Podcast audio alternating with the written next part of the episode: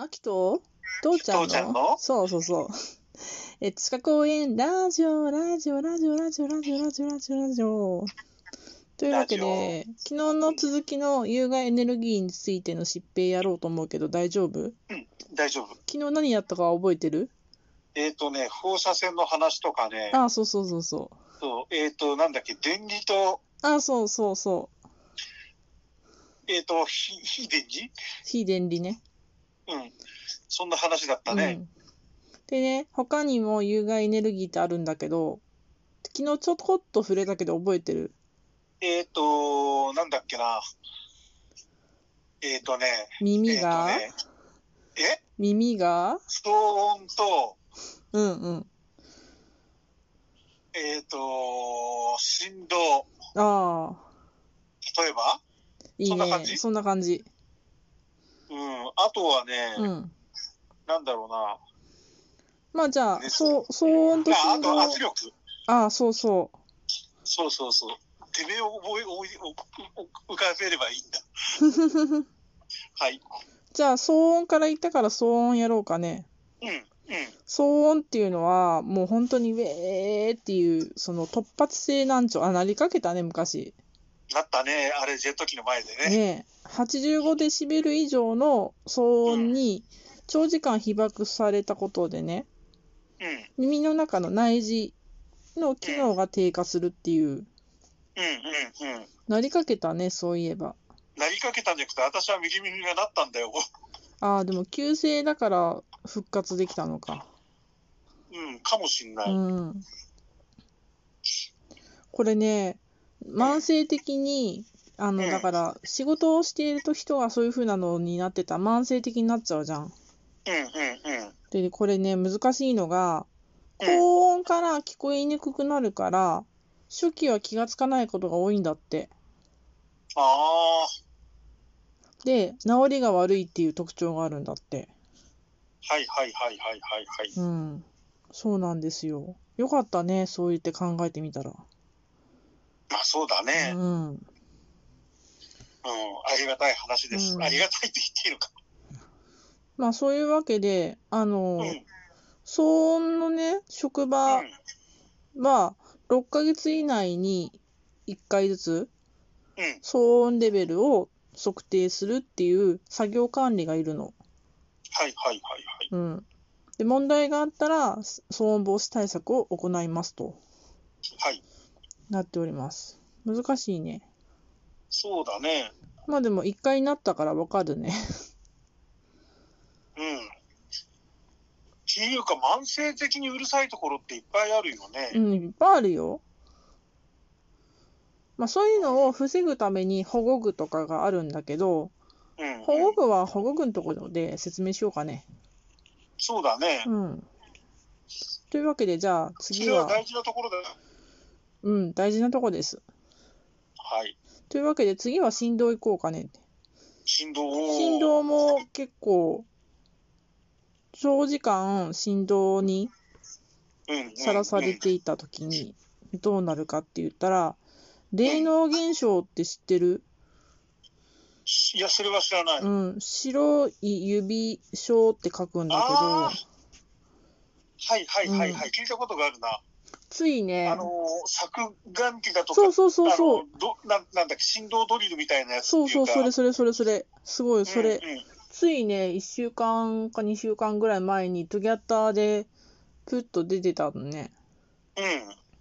片一つの指だけ真っ白になっててとかって言って、あああ、そあれ霊能症候群だね、みたいな、へえ。なる人いるんだって。これね、冬に発症しやすいの。へえ。で、みかん食べ過ぎると黄色くなるから気をつけてね。それとは違うね。まあ、白くなるってね。へえ、うんうんうん。これはね、うん。自分の知り合いにもなんかいた、こういうのが。あ、本当？うん。わー。なんか、その、なんか工事現場のなんかあの、あ、じゃあ、振動するなんかをやるのが楽しくて、削岩機？そう。で、ガシガシやってたら、なんかそうなってたって。うわー、そうなんやね。うん。まあ、そのガシガシやらないようにっていうことやね。そうだね。なんかうん、会社は止めてたんだけど、そいつがあまりにもそれが楽しくって、なんか喜んでやってたらしいのよ。選手を見に来て。うんそだれから文句は言は、えんとかって言ってたけど、それはちょっと何とも言えんな。うん、なんか一つのことに凝る人だったからね。ああ、そっか。まあそんなわけで気をつけてください。なんかあのーそういう心当たりがなくて、うん、あの霊能病、霊能症現象出たときは、うん、あの内分泌のホルモンとかの分泌に異常があることがあるらしいので内科にっていうのを、うん。そのまとめでバズ超バズったしょ少しバズった時にリプで見て、ああなるほどって勉強したうん。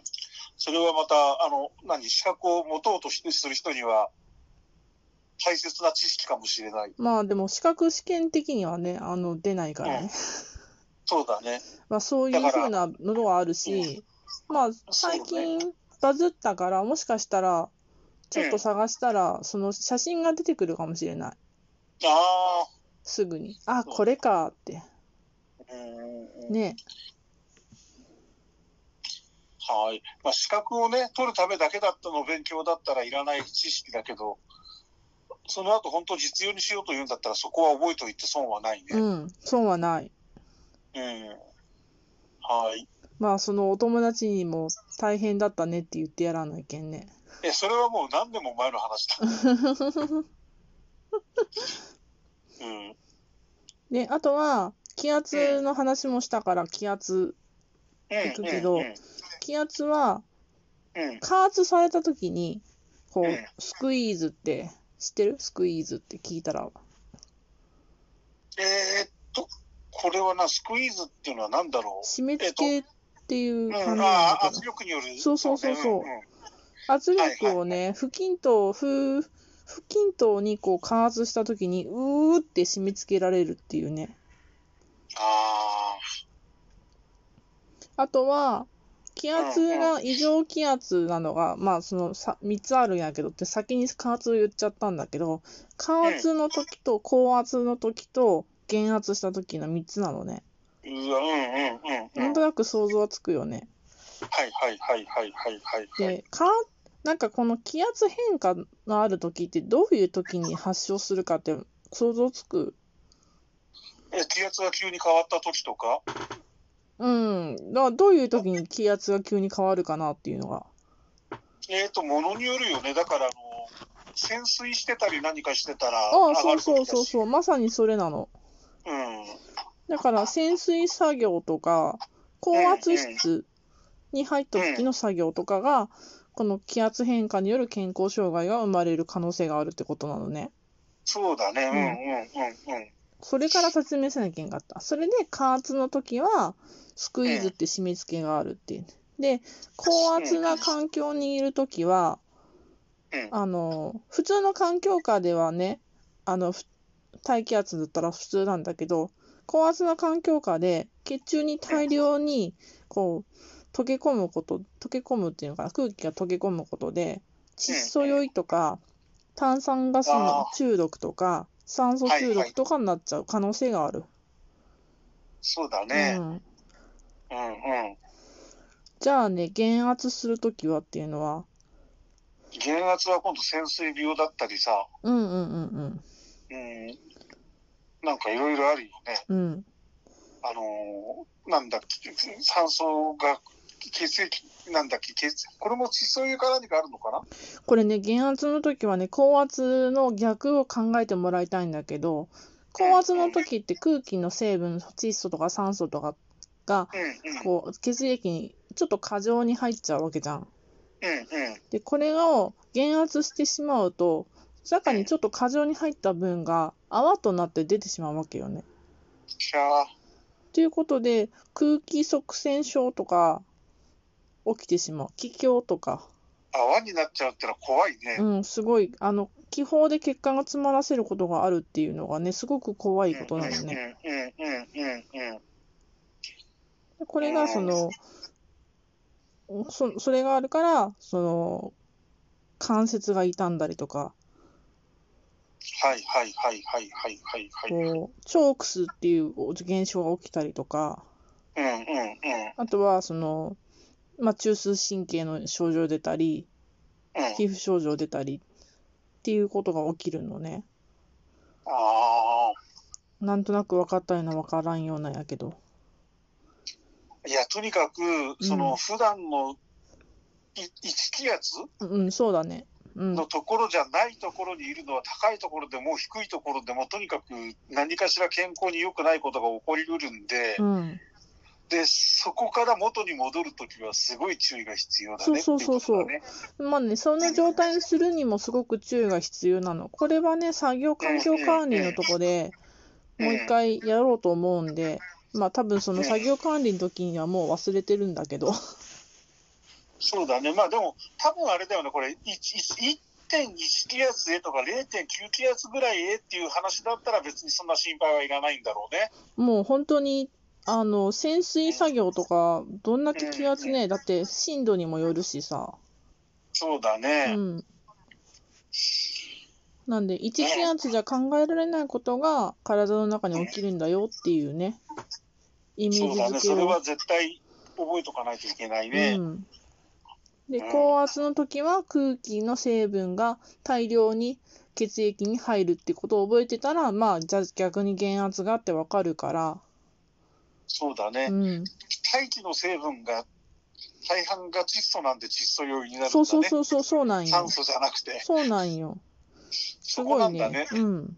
というわけで今日は騒音と振動と気圧変化についてでした。はーい。じゃあまたねありがとう。